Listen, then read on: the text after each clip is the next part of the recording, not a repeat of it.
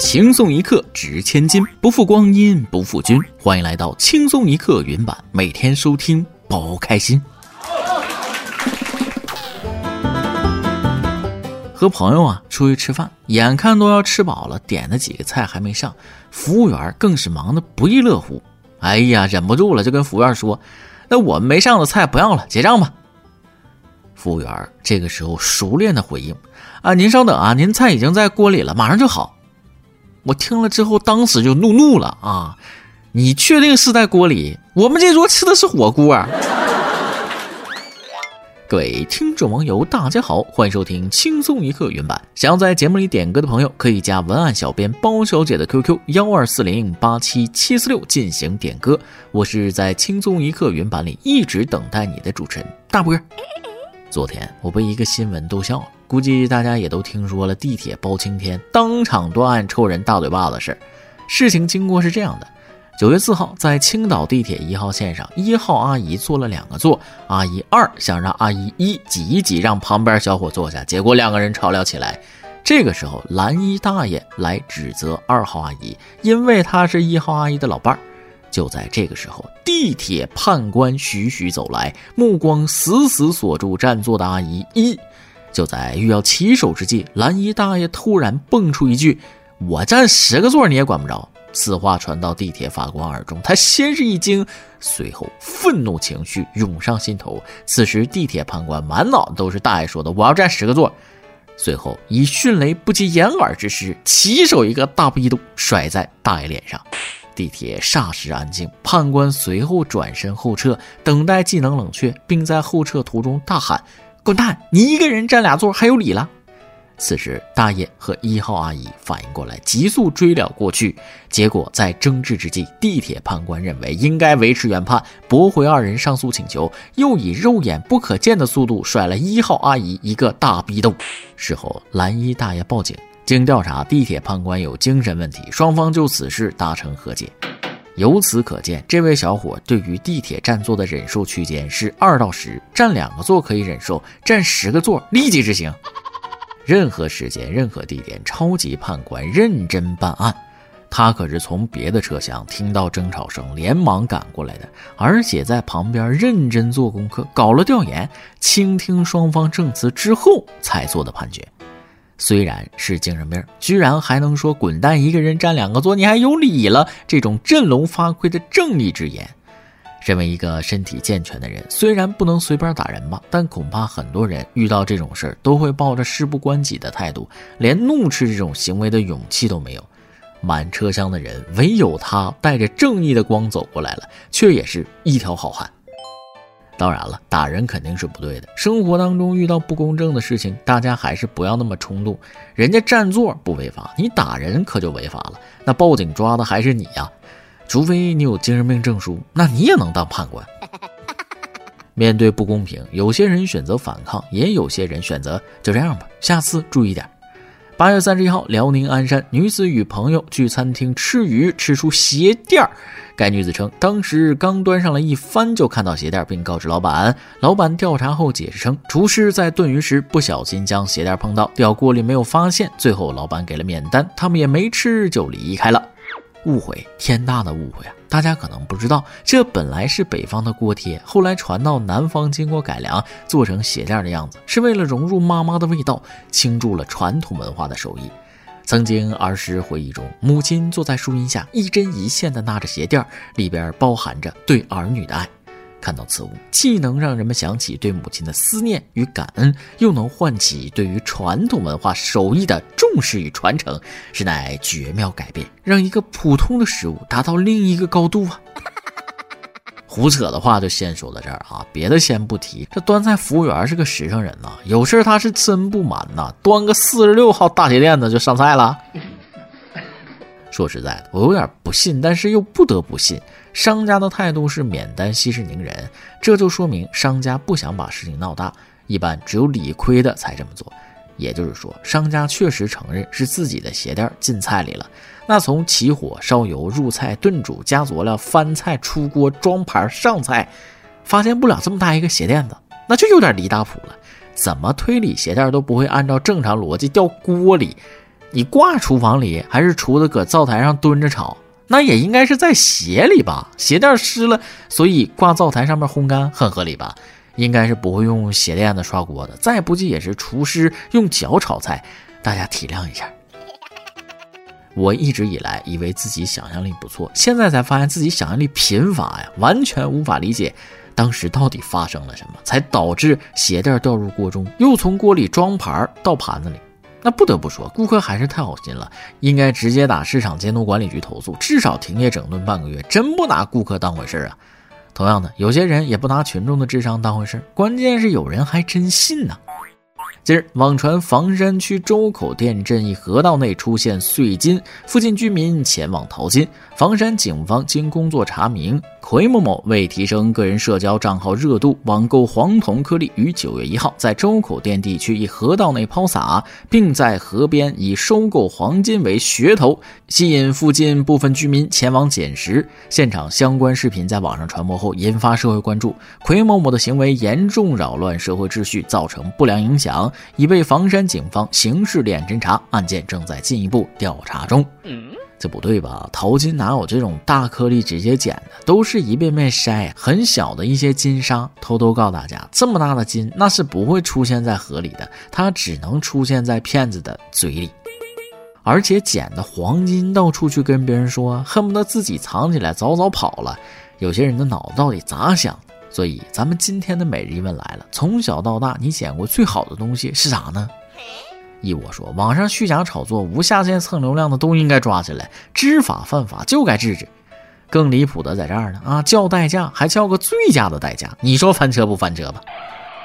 近日，云南一女子酒后叫了代驾，行车途中正好碰见交警在查酒驾，没想到代驾魏某竟被查出酒驾。魏某辩称自己没喝酒，只喝了两瓶红牛。于是交警买来红牛，当着魏某的面喝下检测酒精浓度，魏某才承认凌晨喝了两斤高度白酒。车主听后大笑称百年一遇。交警依法对魏某处以罚款一千九百元，驾驶证暂扣六个月，驾驶证记十二分。这恐怕放在整个代驾圈，那都是相当炸裂的。在代驾圈，这属于要诛九族的罪，不是喝了两斤白酒都不敢出来做代驾。有这酒量干啥代驾呢？可以干陪酒了。您哪来的自信，觉得能糊弄过去啊？仪器测不准，还有抽血呢，真是百年一遇的代驾全责。喝酒了还代驾，那出了事车主得有多无辜？虽说车主无辜，但是为了方便，直接把长城挖开一个口子的人无不无辜，就看大家对这件事是什么看法了。近日，山西朔州右玉县公安局接到报警称，杨千河乡境内的明代三十二长城遭到严重破坏。据了解，这是现存较完整的边墙和烽火台，为省级文物保护单位。经查，犯罪嫌疑人郑某和王某在附近施工时，为节省路程，用挖掘机将明长城原有豁口挖成一个大缺口，以便挖掘机通行，对明长城造成了不可逆的破坏。目前，两名犯罪嫌疑人已被依法刑事拘留，案件正在进一步侦办中。长城在古时候用来抵御外侵，现在是我们国家的标志性建筑，代表中国。长城都敢挖，你们胆子不小啊！不过说实话，这件事里的长城和咱们印象中的长城不太一样，看着就是一道土墙。从视频里我都没看出来是长城，主要是长城得标识出辨识度，像八达岭长城一眼可辨啊，这土墙咋分辨呢？当然了，如果揣着明白装糊涂，那就太过分了，该咋判咋判。命里有时终须有，命里无时是莫强求啊。有些时候，一切恐怕是上天的安排。八月三号，山东青岛一钓友发视频称，在灵山岛海钓时钓上一条鲅鱼，鱼身上卡着一个金手镯，引发网友关注。视频拍摄者陈先生称，这条鲅鱼是一行钓友钓上来的，当时金镯子在鱼身上卡着，勒出了伤痕。陈先生表示，也钓五六年了，这也是第一次见鱼放了，镯子取下带走了。日本核废水的辐射来的这么快吗？鱼都已经长镯子了。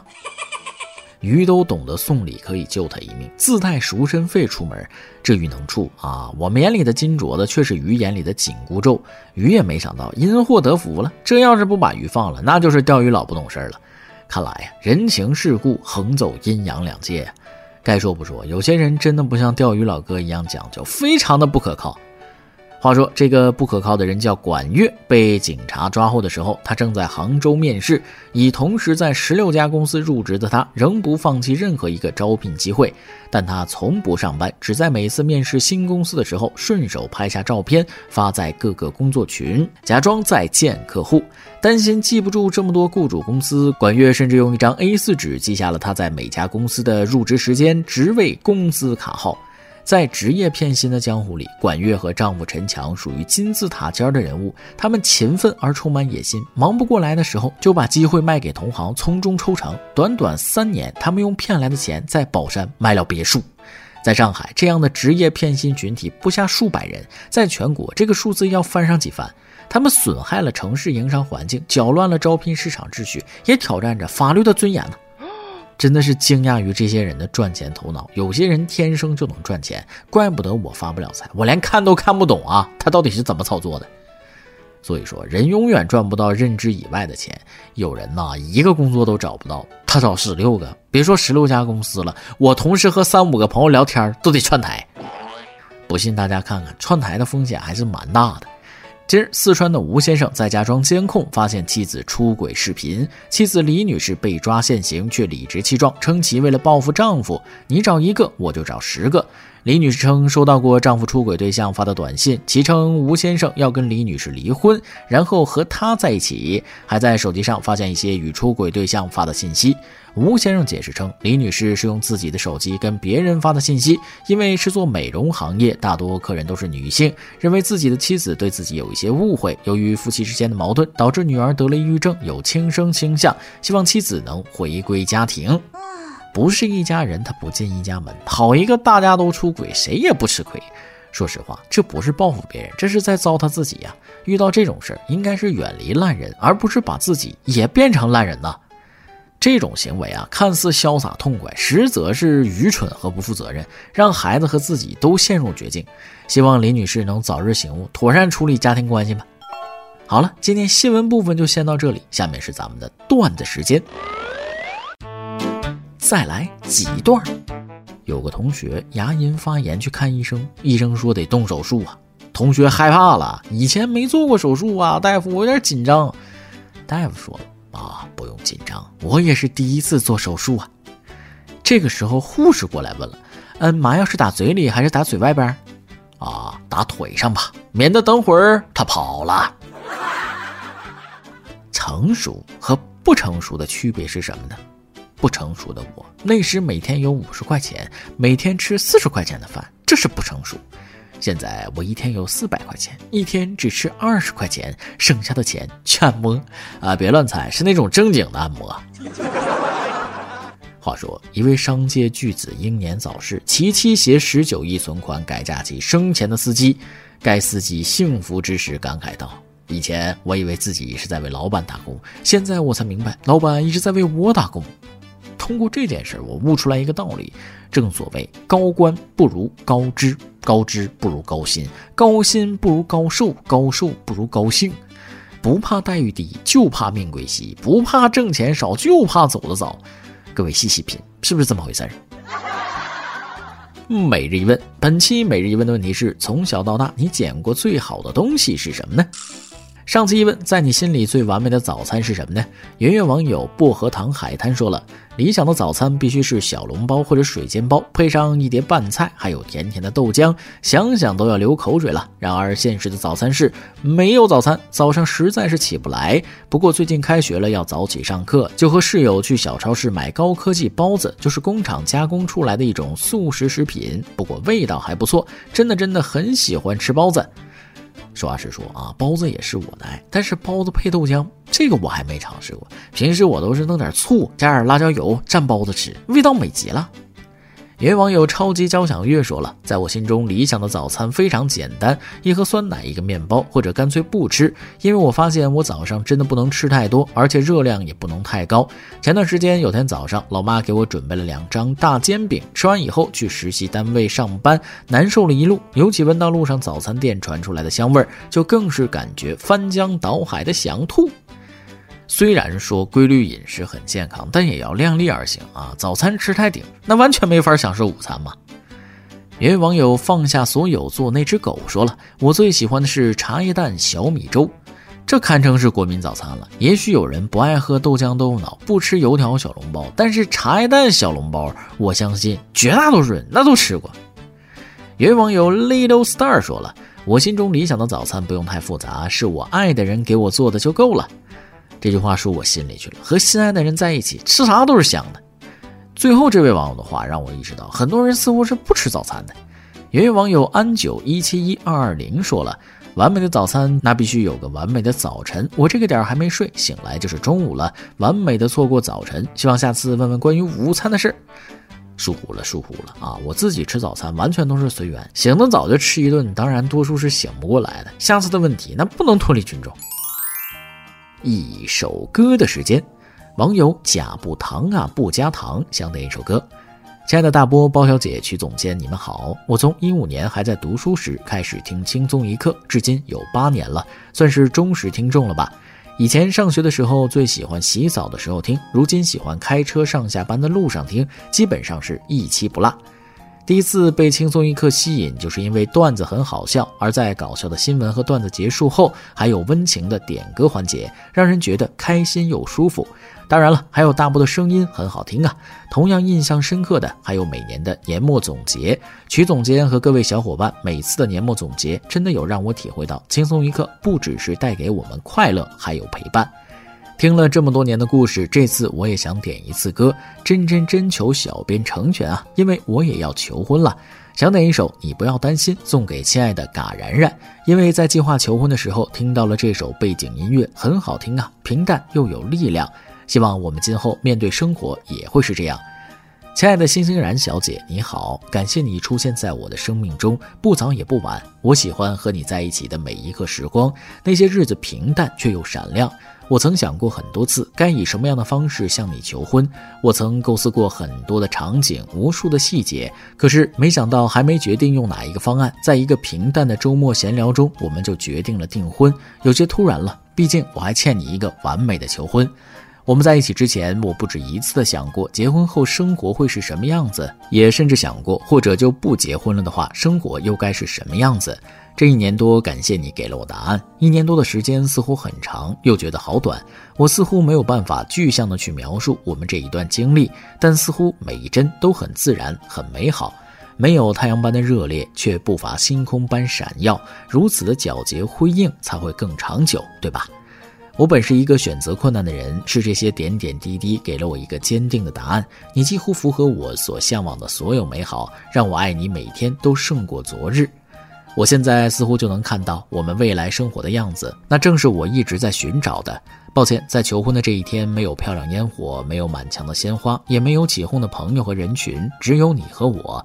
不过，像这样安安静静的不被打扰，也是你喜欢的样子吧？毕竟我们两个内心都是社恐的人呢，就让此刻只属于我们自己吧。也允许我叫出你那长长的不为人知的名号——聪明可爱香香大宝。我爱你，嫁给我，你愿意吗？最后，也祝愿轻松一刻的工作人员和所有听众朋友头发浓密、睡眠良好、情绪稳定、财富自由。这位朋友读完了你的点歌词儿，我发现自己已经被你感动了啊！你对生活的观察和感受，那真的是细致入微啊！想必你也是个十分细心的人，字里行间都充满了对他的爱意，表达的可以说是十分到位了。不知道你的女朋友听到这些话的时候会是什么样的心情呢？一定是开心快乐的啊！这首歌就送给你们，祝你们能够白头偕老，永远恩恩爱爱哟！以上就是今天的网易轻松一刻，由电台主播想当地原汁原味的方言播轻松一刻，并在网易和地方电台同步播出吗？请联系每日轻松一刻工作室，将您的简介和录音小样发送至 i love 曲艺 at 幺六三点 com。